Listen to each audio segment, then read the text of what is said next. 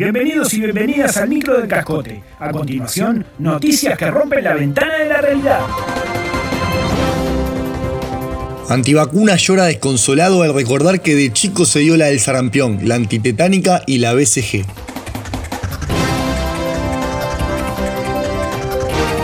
Quise bloquearlo, lo negué, pero ahí está, mi recuerdo, mi calidad de multivacunado no se puede borrar. Esta es la triste historia de Culo Caca, un montevideano de 25 años que hoy es antivacuna, pero que de chico se vacunó como loco. Es un pasado oscuro que desearía olvidar, pero me persigue cada noche en mis sueños. Te contaría más, pero el autor de la nota anda con poco tiempo para escribir. Dice Caca. Para culo su existencia es una farsa. Me duele, me duele mucho. Casi como me dolieron las vacunas en la escuela. ¡Oh Dios, no basta! Can't stop recordarlo.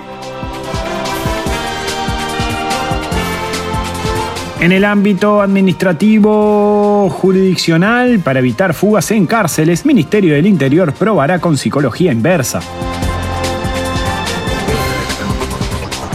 Bajo el lema Dale, escapate, tenés la puerta abierta, el Ministerio del Interior espera frenar la última oleada de fugas carcelarias que han suscitado la polémica y han puesto en cuestión su capacidad de lidiar con la gran población reclusa.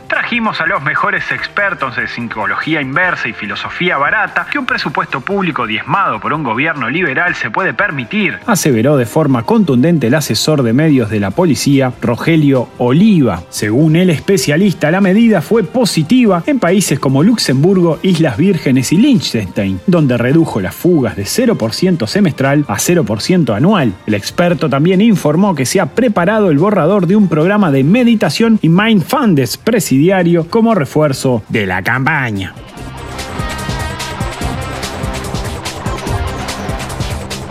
Esto fue todo por hoy, todo por hoy.